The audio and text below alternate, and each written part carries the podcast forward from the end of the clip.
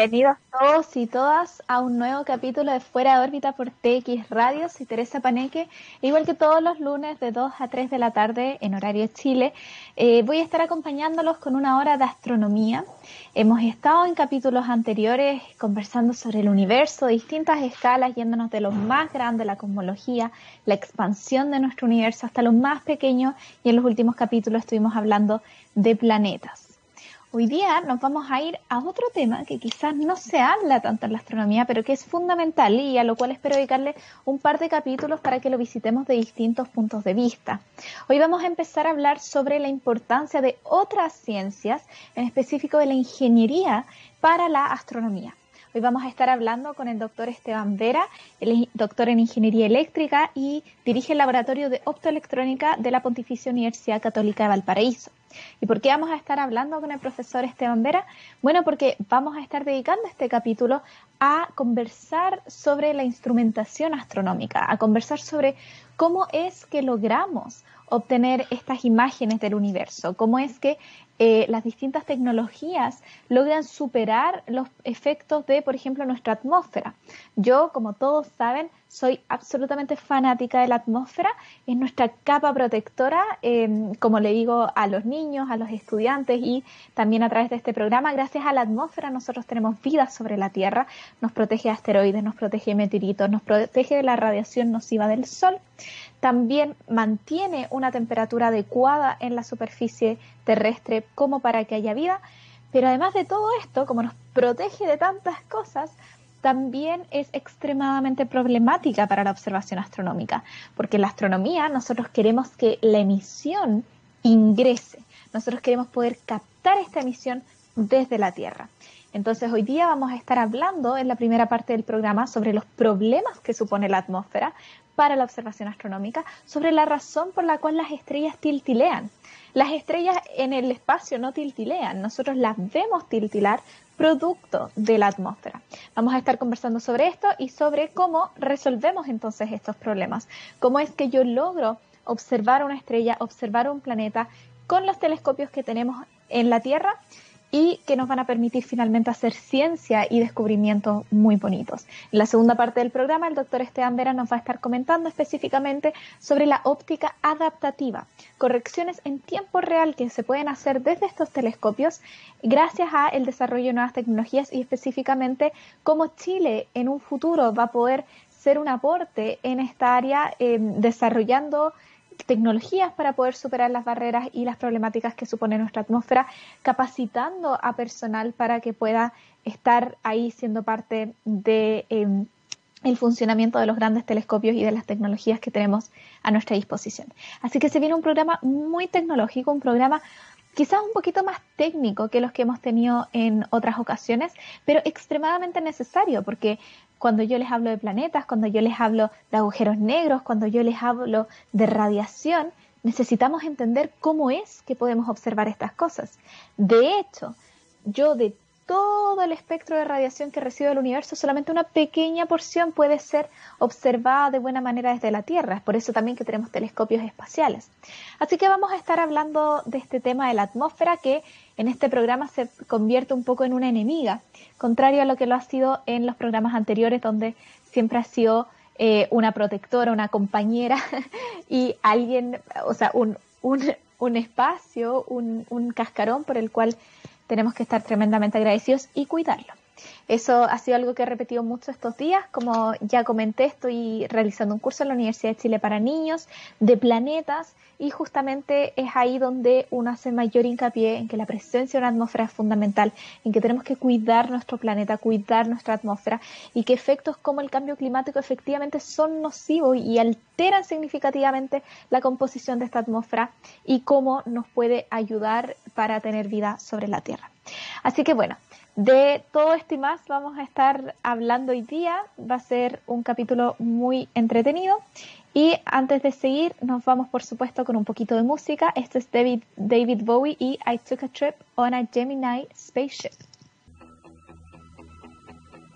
Estamos de vuelta entonces en fuera de órbita y como les estaba comentando hoy día, la atmósfera va a ser nuestra enemiga para poder realizar este tipo de observaciones astronómicas.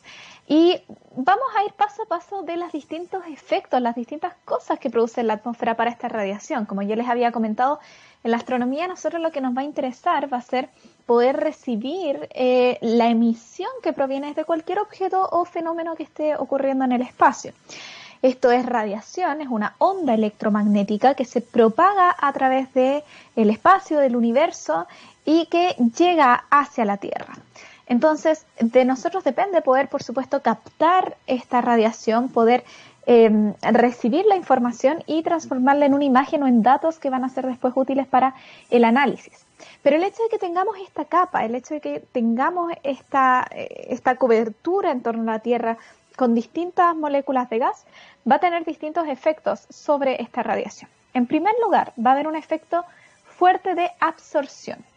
¿Qué quiere decir esto? Que al interactuar, a esta radiación interactuar con distintas moléculas presentes en la atmósfera, va a ser absorbida por las moléculas. Eh, ¿A qué se debe esto? Bueno, a que dentro de estas moléculas hay electrones que se van a excitar con la energía proveniente de esta radiación y entonces van a ocupar esta energía para poder saltar a niveles más energéticos dentro de sus moléculas. Específicamente, las moléculas de agua y de dióxido de carbono que tenemos dentro de la atmósfera van a ser las responsables por la mayor parte de esta absorción. ¿Y qué quiere decir que haya absorción? Quiere decir que simplemente la radiación que proviene de ciertas zonas de este espectro electromagnético no va a poder llegar hasta la superficie terrestre. Las radiaciones energéticas, tales como los rayos gamma, los rayos X y los rayos ultravioleta, van a ser extremadamente bloqueados. En el caso de los rayos ultravioleta, de hecho, no es el agua ni el dióxido del carbono, sino que es la conocida capa de ozono. Cuando hablamos de que la capa de ozono nos protege de la radiación ultravioleta, nos referimos justamente a que esta radiación, esta energía, al llegar es absorbida por los electrones presentes en el ozono. Entonces, la atmósfera nos protege por un lado y por otro lado no permite que se puedan observar los fenómenos más energéticos que están ocurriendo en el espacio, que van a ser los que van a liberar rayos gamma, rayos X, rayos ultravioleta. También en el espectro infrarrojo eh, y en el espectro menos menos energético de las ondas de radio más largas vamos a tener absorción significativa. ¿Cuáles son las longitudes de onda? ¿Cuáles son las energías que podemos observar bien desde la Tierra? Bueno, por supuesto, la luz visible. Si nosotros, si la atmósfera eh, absorbiese luz visible, nosotros no podríamos ver estrellas cuando miramos al cielo. Nosotros somos capaces de recibir la radiación, de recibir la energía que es emitida en la zona del espectro electromagnético que podemos ver con los ojos y esa, esa radiación llega hasta la superficie terrestre, no es absorbida por la atmósfera en grandes cantidades. Ojo que igual hay una pequeña porción que sí es absorbida. No tengo un 0% de absorción, sino que hay una pequeña porción del espectro visible que no alcanza a llegar, así que igual sufre algo de absorción, pero en su mayoría podemos ver esta emisión. Y esto de nuevo es lo que permite que veamos a simple vista las estrellas. Si la luz visible fuera absorbida, entonces al mirar al cielo nosotros veríamos negro, no veríamos nada.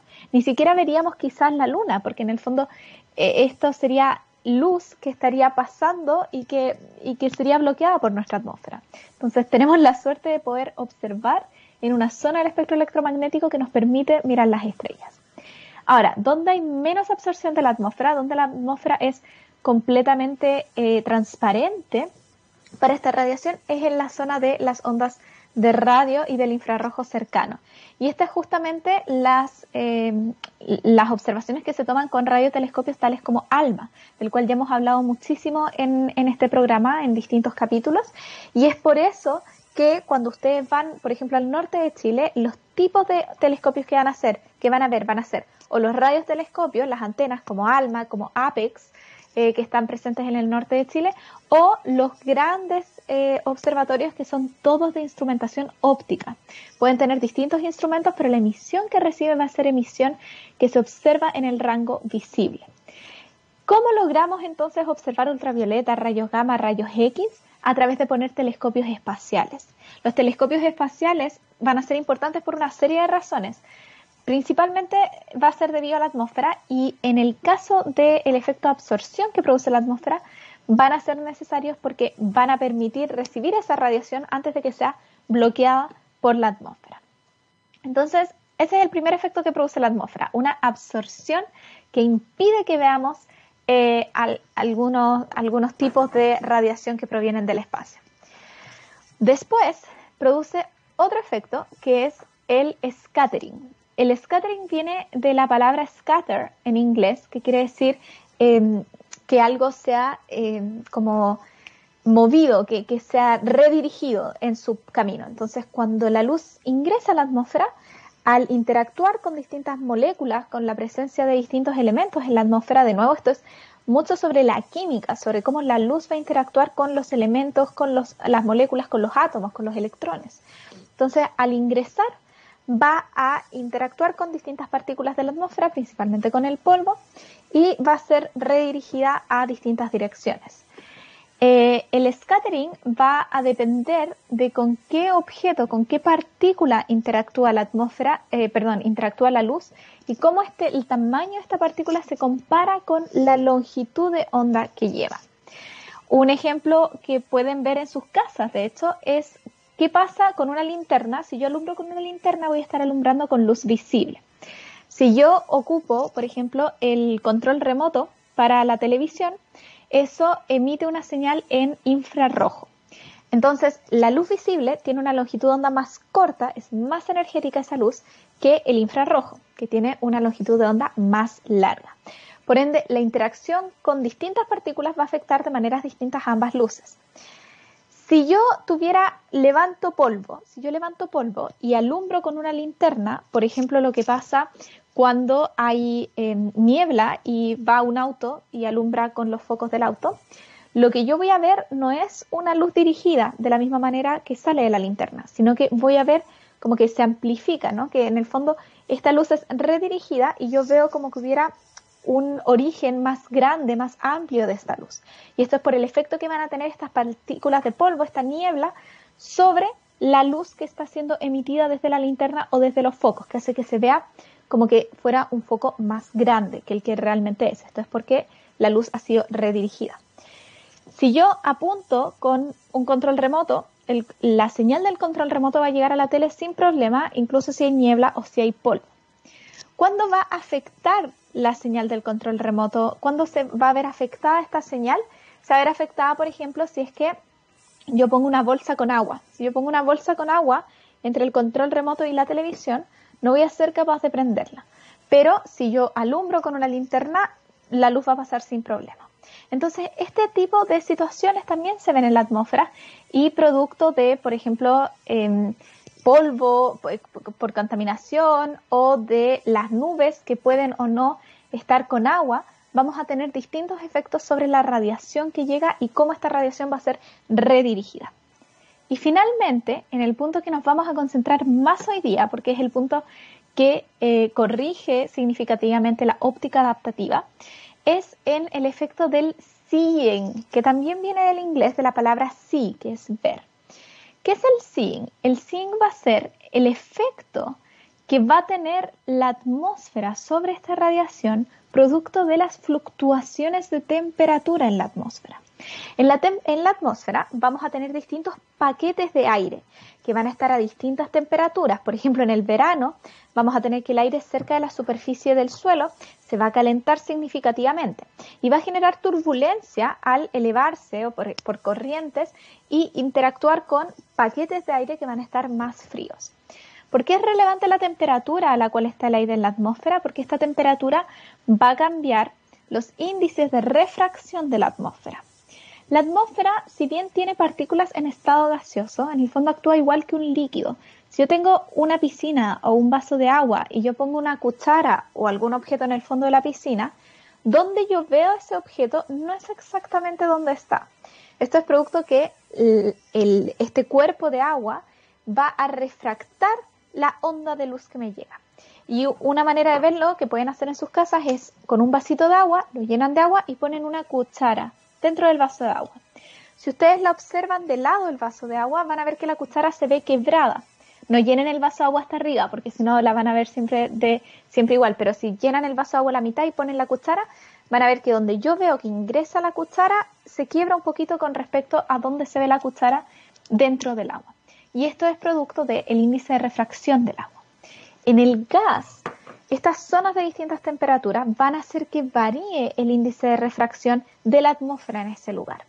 Entonces, cuando la luz vaya ingresando, cuando la radiación, la luz de una estrella, por ejemplo, ingresa a la atmósfera, esa luz va a ser se va a correr, va a ser, eh, su camino va a variar a medida de que pase por distintos lugares con distintas temperaturas y distintas capas de distinta composición de la atmósfera. Como la turbulencia es un efecto dinámico, o sea, en el fondo no es que el cielo esté siempre igual, sino que voy a tener paquetes de aire frío, paquetes de aire caliente que van a estar constantemente mezclándose. Entonces el índice de refracción de nuestra atmósfera va a estar constantemente variando. Y eso es relevante porque si el índice de refracción fuese constante, entonces yo podría a priori corregir de una misma manera siempre las observaciones para poder saber cuál era la realidad. Pero al ir variando este índice de refracción, se va a producir justamente este tiltileo que se ve en las estrellas, que es que cada cierto tiempo la luz me va a llegar desde puntos distintos, porque como va a ir cambiando el índice de refracción en la atmósfera, entonces yo voy a ver como que los objetos se mueven. Esto depende, qué tan terrible, por así decirlo, sea el efecto, qué tan complicado sea para poder dejar el objeto quieto y poder observarlo de buena manera, qué tan complicado sea el seeing, en el fondo va a depender muchísimo de las condiciones atmosféricas y también del lugar de observación. Por ejemplo, hacia el horizonte, si uno quiere observar algo que está en el horizonte, el seeing va a ser mucho más complicado, porque si yo miro hacia el horizonte voy a estar traspasando mi línea de visión, la radiación que me tiene que yo tengo que recibir desde el universo va a tener que traspasar una mayor cantidad de gas, una mayor cantidad de atmósfera, si queremos decirlo así. Por otro lado, si yo miro directamente hacia arriba, en vertical, voy a estar pasando por una cantidad más pequeña de atmósfera. Y además, el hecho de que, por ejemplo, los observatorios se construyan en lugares altos va a favorecer también el hecho de que haya menos atmósfera, por así decirlo, encima eh, con la cual hacerse cargo. Eso no es lo único, por supuesto. Eh, siempre se ha hablado muchísimo de que Chile tiene uno de los mejores cielos del mundo para observar. Esto tiene que ver con las condiciones atmosféricas. Algunas maneras de corregir o de evitar que haya tanta turbulencia atmosférica, de evitar estos efectos de las variaciones de temperatura, es eh, construyendo los telescopios en lugares donde eh, en los paquetes de aire este mar, la temperatura en el fondo sobre la cual yo voy a estar observando, esté, sea más estable. Y esto se logra cuando el, viento, la, turbulencia, la atmósfera, el, mar, o sea, perdón, el aire viene desde el mar. Porque si viene desde el mar, entonces ha tenido que estar por tiempos considerables en un sector que va a tener una temperatura más baja, que no va a estar, por ejemplo, recibiendo contaminación de la ciudad, eh, que eso también va a producir distintos efectos de turbulencia en la atmósfera y, va, y temperaturas variantes que me van a afectar en este tema del índice de refracción y cómo la luz se me va a ir desviando constantemente. Eh, y entonces los observatorios de Chile, Chile está justo tiene toda esta costa maravillosa, entonces las temperaturas que van a tener estos observatorios por encima, y es la misma razón por la cual también en Estados Unidos hay distintos observatorios cerca de la costa, va a tender a ser un poquito más, em, más nivelada, va a tender a ser un poquito más homogénea que en otros lugares de la Tierra. También, por supuesto, eh, van a afectar cosas como la contaminación lumínica, el hecho de que estén en el desierto, entonces están en sectores bastante aislados con respecto a otras señales. Esto es especialmente importante para los radioobservatorios porque las señales de radio son muy comunes en el día a día humano. Entonces necesitamos que sean lugares aislados de contaminación de otros tipos de radiación no solamente tengo que preocuparme de la atmósfera, sino que como todo esto es un problema de temperatura, también es importante tener en consideración en la construcción de los observatorios que los materiales con los cuales estemos construyendo sean materiales que no vayan a afectar a la temperatura del entorno. Nos hemos preocupado de construir los observatorios en lugares donde la atmósfera no debiese sufrir tanto de turbulencias como en otros sectores, aún así tiene turbulencia, pero también nos tenemos que preocupar de que los materiales con los cuales se construyen los telescopios, se construye toda la infraestructura del observatorio vaya a eh, contribuir hacia mantener una temperatura estable donde queremos estar observando. ¿Cómo lo hacen, por ejemplo, los astrofotógrafos o la gente que hace astronomía de manera amateur para poder observar y tener imágenes nítidas? Bueno, el zinc atmosférico es algo que varía constantemente. Si yo estoy observando por una cantidad prolongada de tiempo, puede ser que haya minutos en los cuales o momentos en los cuales el zinc sea horrible y estos objetos en el universo eh, que yo quiero observar, eh, estrellas o planetas, se muevan muchísimo, producto de alto, alta turbulencia en la atmósfera y variaciones de temperatura. Pero en otros momentos, como la atmósfera es un ente dinámico, vamos a tener eh, momentos de tranquilidad donde el zinc va a mejorar significativamente. Entonces, algo importante es tener paciencia. También es importante los tamaños de los instrumentos que yo estoy utilizando para observar. Y em, esto es algo que ustedes pueden ver desde sus casas. Pueden salir, por ejemplo, y ver qué tanto están tiltilando las estrellas. Ahora hay que tener ojo que si las estrellas no están tiltilando mucho, no quiere decir necesariamente que las condiciones de observación sean excelentes, sino que también puede decir que las variaciones sean demasiado rápidas y que entonces no las alcancemos a notar a simple vista. ¿Cómo se corrige esto ahora y cómo se ha trabajado desde la ingeniería eléctrica, la ingeniería mecánica, para corregir estos problemas en los observatorios profesionales, en, em, los telescopios que vamos a ocupar finalmente para hacer ciencia? Eso es lo que vamos a estar hablando con Esteban Vera a la vuelta. Y por ahora los dejo con Pulp y esto es Space. Ya estamos aquí en Fuera de órbita y estoy acompañada de Esteban Vera, doctor en Ingeniería Eléctrica, académico e investigador de la Escuela de Ingeniería Eléctrica de la Pontificia Universidad Católica de Valparaíso, donde actualmente dirige el Laboratorio de Optoelectrónica, un espacio destinado a desarrollar investigación en instrumentación que combine técnicas de óptica e ingeniería electrónica con posibles aplicaciones para la astronomía. Sus áreas de interés son el procesamiento de señales, óptica adaptativa y sensado de imágenes. Así que Esteban nos va hoy día a venir a explicar toda esta parte que ya introduje como el marco de los problemas que tenemos en la atmósfera. Bueno, ahora, ¿cómo los resolvemos? Bienvenido Esteban, muchas gracias por estar aquí en el programa. Hola Tere, gracias por la invitación. Eh, bueno, Esteban, estábamos conversando antes de, que te unieras sobre todos estos problemas que tenía la atmósfera. Yo había mencionado el concepto de óptica adaptativa, eh, un poquito para corregir los problemas de la, turbulencia atmosférica y de cómo esto hacía que variase la posición del objeto cuando la estábamos observando. Pero eh, tú eres el experto en esto, no sé si nos podrías explicar en sencillo qué es la óptica adaptativa, cómo actualmente estamos corrigiendo estos problemas en los grandes telescopios que usamos para observación científica? Bueno, a, gran escala, el, problema, tal como lo resumías tú, es que la luz en el fondo se empieza a desviar a medida que se acerca cierto más a la, Tierra, donde están los telescopios, y esta desviación de la luz se puede entender, en el punto de vista más técnico, como que toma distintas fases. O sea, la luz que venía toda junta propagándose, cuando pasa por la atmósfera, empieza a agarrar lo que llamamos como fluctuaciones de fase. Entonces, cuando llega y la toma el telescopio, no toda la luz que venía del, mismo sector llega, como por así decirlo, en el mismo momento, no tiene la misma fase. Y eso es lo que produce finalmente que no puedas hacer la imagen a, la, a la máxima capacidad que tiene, a la resolución o la máxima capacidad que tenga el telescopio. Entonces deberíamos entender esto como un problema que la atmósfera nos introduce un desfase y este desfase imposibilita que hagamos buenas imágenes. Entendiendo eso, la forma de compensar esto y para que el telescopio vuelva a, aparentar que, que, estamos compensando este problema, efectivamente es compensar la fase. Y la forma que se conoce para compensar una fase es colocar la fase contraria o la fase conjugada. Entonces, si viene con una deformación, ¿cierto? Con una forma que tiene un poco más de fase acá, menos acá, si uno es capaz de, por ejemplo, colocar algún dispositivo que permita corregir esa fase, volverla hacia el otro lado con la fase contraria, si uno hace la suma, termina teniendo una fase plana nuevamente. Y esta fase plana, por supuesto, es como si no hubiese tenido la atmósfera. Si no teníamos la atmósfera, esta, esta luz, por así decirlo, llega toda en fase y por supuesto el telescopio puede trabajar correctamente. Entonces, lo que se conoce como óptica adaptativa no es otra cosa que corregir este desfase, dando este, este, este, este con, con, la fase contraria de con algún dispositivo, ¿cierto?, que permite al telescopio ver de nuevo cómo debería ver, ya de forma a, a su máximo.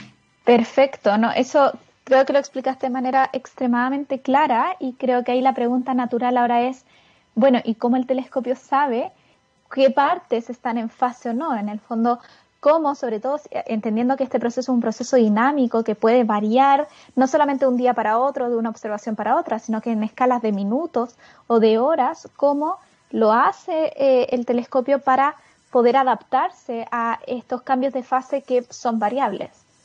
Exactamente. Bueno, al igual que, por ejemplo, en nuestro caso, nosotros, yo por lo menos que tengo problemas en la vista, tenemos un problema que es un problema fijo, ¿cierto? Tenemos en este caso miopía y yo lo corrijo con un lente que me agrega fase en forma uniforme y constante y por eso mis lentes me sirven para mi día a día. Pero tal como tú comentas, ¿cierto? La atmósfera genera fluctuaciones de fase que son dinámicas. Por lo tanto, ¿cómo, eh, es como tener que medir esta prescripción óptica, pero en todo momento para poder entregar la prescripción o el lente y poder cambiarlo más encima en todo momento. Entonces es un problema eh, tecnológicamente bien complejo. ¿ya? Eh, eh, entonces, ¿qué tenemos que hacer? Tenemos que medir estas fluctuaciones. ¿Cómo se hace? Es donde necesitamos algún tipo de sensor que puede medir estas desviaciones de fase. Y para eso se tiene cierta hipótesis. Se asume que un, objeto que está distante, ya en el fondo muy lejos, en el infinito, es una fuente puntual y por lo tanto la fase que en teoría debería llegar a nuestro telescopio debería ser plana. Entonces pensamos que es plano, pero en el fondo no sabemos lo que es, pero eso nos da una cierta referencia. Por lo tanto, se han desarrollado dispositivos ópticos para tratar de medir esa fase. ¿Cuál es el problema? Que los dispositivos para medir luz, eh, luz eh, por ejemplo, lo que, conocemos nosotros como los CCD o, las cámaras CEMOS o lo que sea, miden intensidad de la luz. Nosotros no somos capaces de medir la fase de manera directa. Por lo tanto, se han desarrollado dispositivos que se conocen como sensores de frente de onda, ya que son dispositivos ópticos que tratan de, de cierta forma, eh, producir un cambio de esta, información, que lo único que podemos medir es la intensidad, poder traducir de cómo de esas intensidades, por, por medio de este dispositivo óptico, podemos inferir cuál es la fase a la cual ha sido sometido, digamos, este flujo de luz que viene entrando al telescopio. ¿ya? Entonces, lo primero y fundamental para un dispositivo de corrección es que podamos medir, y la medición entonces se hace por un sensor de frente de ondas. No, un problema bastante complejo. O sea, en el fondo es como estar constantemente, eh, lo que tú decías, al principio asumir una forma y después ir viendo eh, cómo varía de, esa forma. Em, e, es tremendo. Y también te quería consultar cómo es actualmente, eh, yo, yo comenté, se ha hablado mucho, todo el mundo sabe que Chile tiene uno de los mejores cielos y por ende tenemos muchísimos eh, observatorios que tienen tecnología de punta.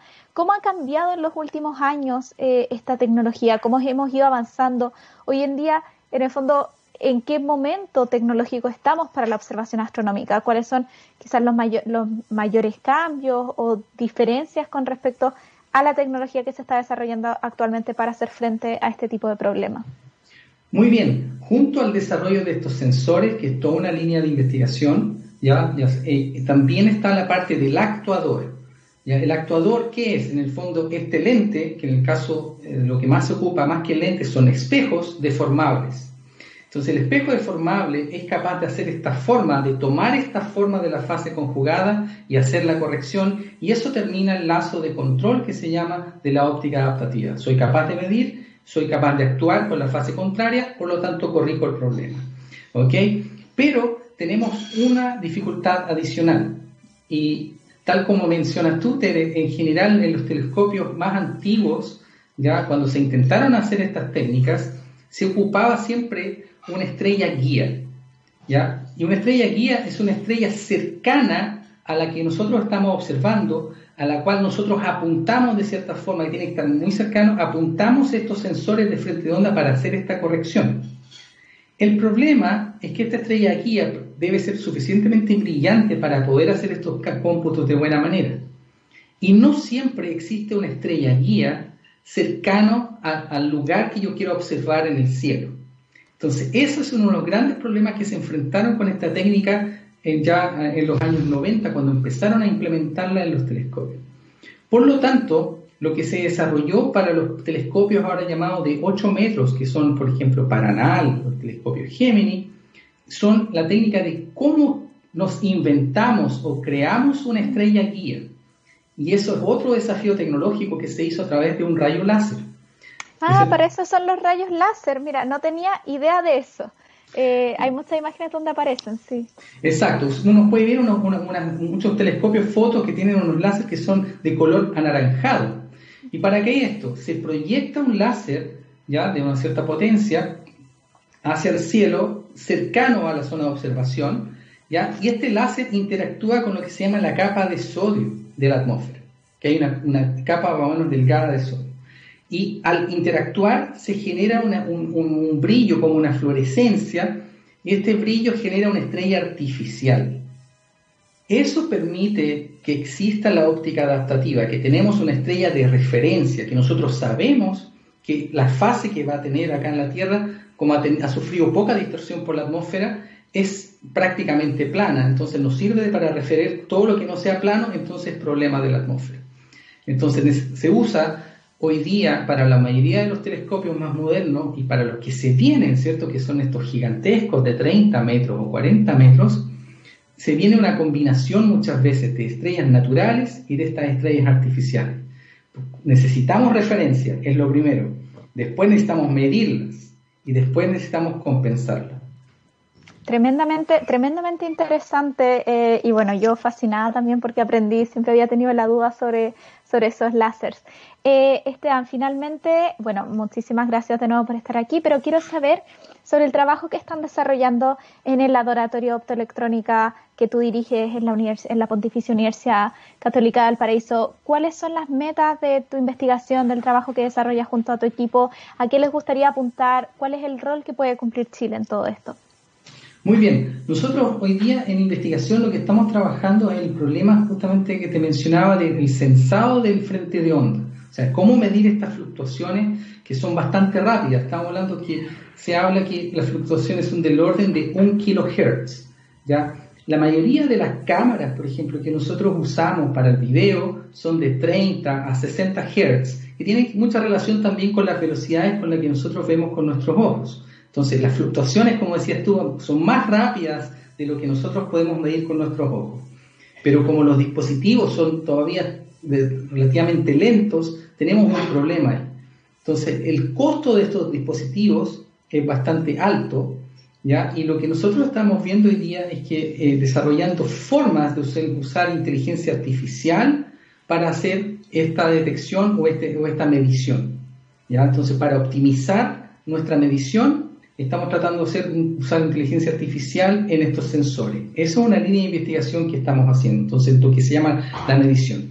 En la corrección en sí no tenemos mucho que hacer en el sentido que no tenemos la tecnología para fabricar, por así decirlo, estos eh, dispositivos que se muevan rápido. O sea, tenemos, entendemos cómo funciona, pero no tenemos la tecnología para hacerlo y quizás debido a que no es algo tan masivo, no es algo donde podamos invertir tiempo.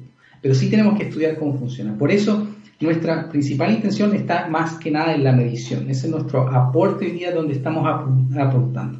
Dentro de la medición, un proyecto interesante que ocurre es que cuando tengamos estos telescopios ultra gigantes, que tienen un domo, una, casa muy grande, existe también eh, problemas de turbulencia local producidas por este edificio y que aún no se sabe eh, a ciencia cierta cuál es el impacto que va a tener en estas observaciones, porque a mayor diámetro que tengan estos telescopios, tienen mayor sensibilidad y por lo tanto van a estar muy complicados, digamos, si no tienen conocimiento qué está ocurriendo en todo momento adentro de este domo gigante. O sea, con la óptica adaptativa yo conozco lo que viene ya de la atmósfera, pero si hay cosas que están produciéndose en forma local y no tengo capacidad de medirlas, es súper complicado. Entonces, ese es otro tema que también estamos estudiando qué tipo de sensores deberíamos instalar dentro de estos tomos para poder predecir los movimientos de aire, ¿cierto?, dentro de, estas tremendas cúpulas. Esas son las dos líneas principales que estamos trabajando para la área astronómica.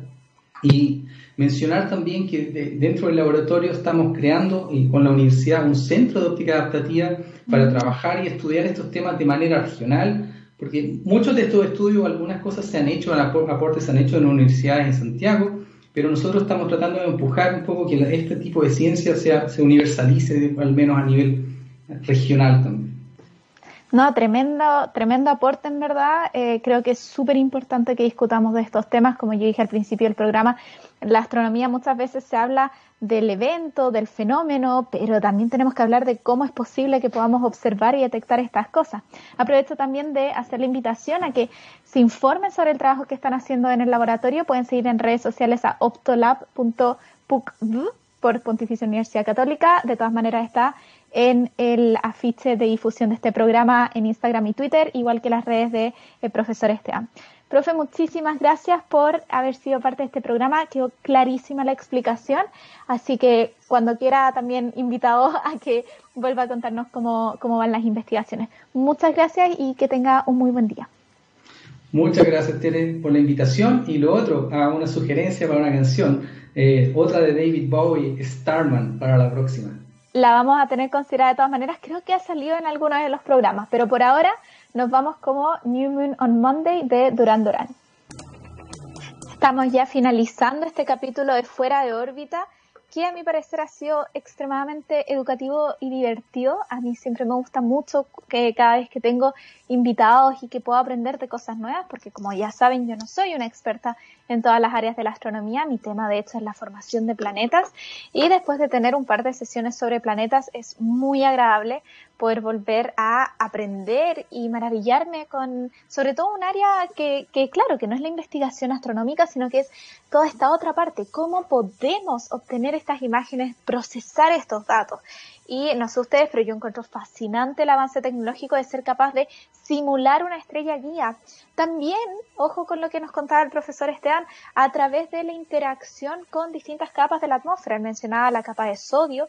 Entonces, pareciera que la atmósfera vuelve a estar de nuestro lado o al menos nos da alternativas para poder ocuparla para medir los mismos efectos que lleva a producir en nuestras observaciones. Esperemos que en un futuro Chile tenga la capacidad tecnológica, la inversión tecnológica sobre todo, como para poder seguir financiando proyectos tales como los que se llevan a, cabo en el laboratorio de óptica eh, de la Pontificia Universidad Católica de Valparaíso.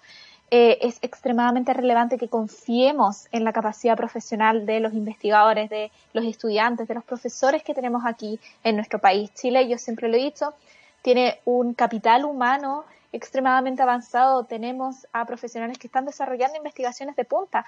Debemos financiar esas investigaciones y permitir que vean la luz, permitir que la tecnología que esté en alguno de, al menos, de los observatorios que estamos ocupando para esta ciencia, eh, en la cual somos líderes a nivel mundial, también sean eh, tecnologías e investigaciones desarrolladas por equipos chilenos. Ojalá, porque la capacidad está. Así que estén atentos, atentas a las novedades que puedan salir ahí del equipo del doctor Esteban Vera. Muchísimas gracias por haberme acompañado.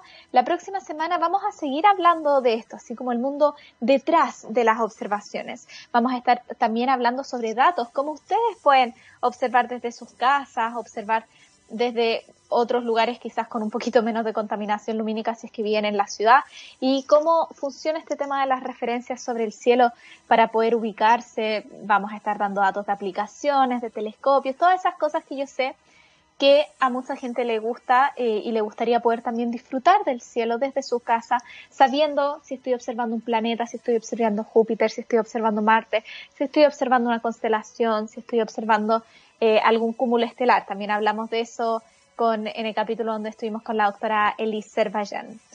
Eh, gracias nuevamente por haberme acompañado durante esta hora de astronomía y de ingeniería en el caso del programa de hoy. Eh, recuerden que todos estos programas quedan, grabados y las pueden escuchar a través de las distintas plataformas digitales de la radio. Y como siempre los invito a que sigan en la sintonía de TX Radio y que sigan disfrutando de esta programación hecha con mucho cariño y con muchísimo contenido científico y tecnológico.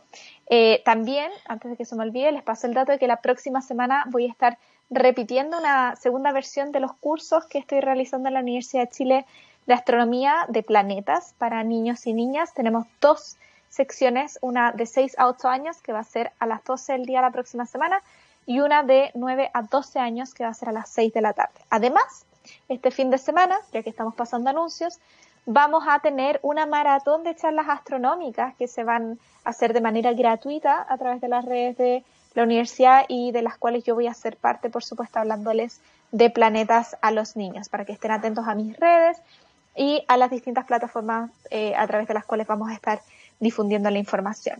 Nos vemos el próximo lunes, vamos a seguir hablando de observaciones, vamos a seguir eh, dando consejos y por supuesto acompañándolos con excelente música temática como esta que es Staring at the Sun, podríamos hablar del sol la próxima semana, de YouTube. Nos vemos.